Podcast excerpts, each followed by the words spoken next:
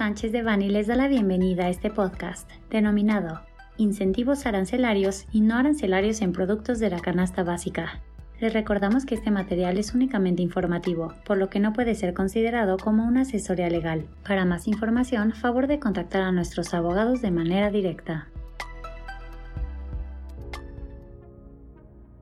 El 19 de octubre de 2022, la Secretaría de Hacienda y Crédito Público publicó en el Diario Oficial de la Federación el decreto por el que se exenta el pago de arancel de importación y se otorgan facilidades administrativas a diversas mercancías de la canasta básica e insumos que se indican, mismo que entró en vigor el día 20 de octubre de 2022 y estará vigente hasta el 28 de febrero de 2023, pudiendo extenderse hasta el 31 de diciembre del 2023. Según se desprende del decreto, este se emite con la finalidad de hacer frente a los problemas ocasionados por la inflación, por lo que mediante el mismo se establecen modificaciones a los aranceles a los que están sujetos ciertos productos de la canasta básica, así como a la aplicación de restricciones y regulaciones no arancelarias. En este sentido, a continuación mencionamos algunos de los puntos que se establecen en el decreto.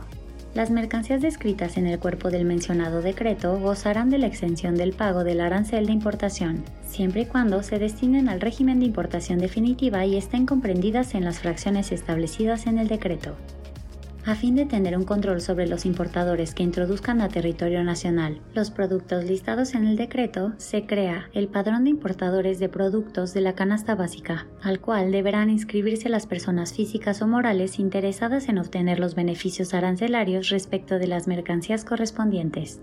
Respecto de las mercancías referidas en el decreto, se establece que se podrá acreditar previo al despacho aduanero ante el SAT el cumplimiento a las restricciones y regulaciones no arancelarias aplicables a través de un escrito libre expresando la descripción de las mercancías, las restricciones y regulaciones no arancelarias aplicables, las certificaciones y declarar bajo protesta de decir verdad que los productos cumplen con las condiciones sanitarias y de inocuidad alimentaria y que conocen las sanciones y responsabilidades por declarar falsamente. Se establece que las dependencias y entidades de la Administración Pública Federal, en el ámbito de sus respectivas competencias, se deben coordinar para implementar las facilidades otorgadas en el decreto, ello sin perjuicio de que éstas ejerzan, en el ámbito de sus respectivas atribuciones, el control, vigilancia, detección y comprobación de las mercancías objeto de este decreto, la Procuraduría Federal del Consumidor será responsable de vigilar el cabal cumplimiento a las disposiciones relativas a los precios de los productos, al respecto, cabe señalar que en relación con lo establecido en el decreto, el SAT publicó la tercera versión anticipada de la tercera resolución de modificaciones a las reglas generales de comercio exterior para 2022. En dicha resolución se adicionan las reglas 1.3.8, 1.3.9, 1.3.10 y 1.3.11 en las que se establecen los requisitos a cumplir para obtener las inscripciones en el padrón, así como las causales de suspensión del mismo y de reincorporación a este, entre otras cuestiones. En virtud de lo anterior, estamos a sus órdenes para cualquier duda o aclaración adicional que requieran en relación con el presente.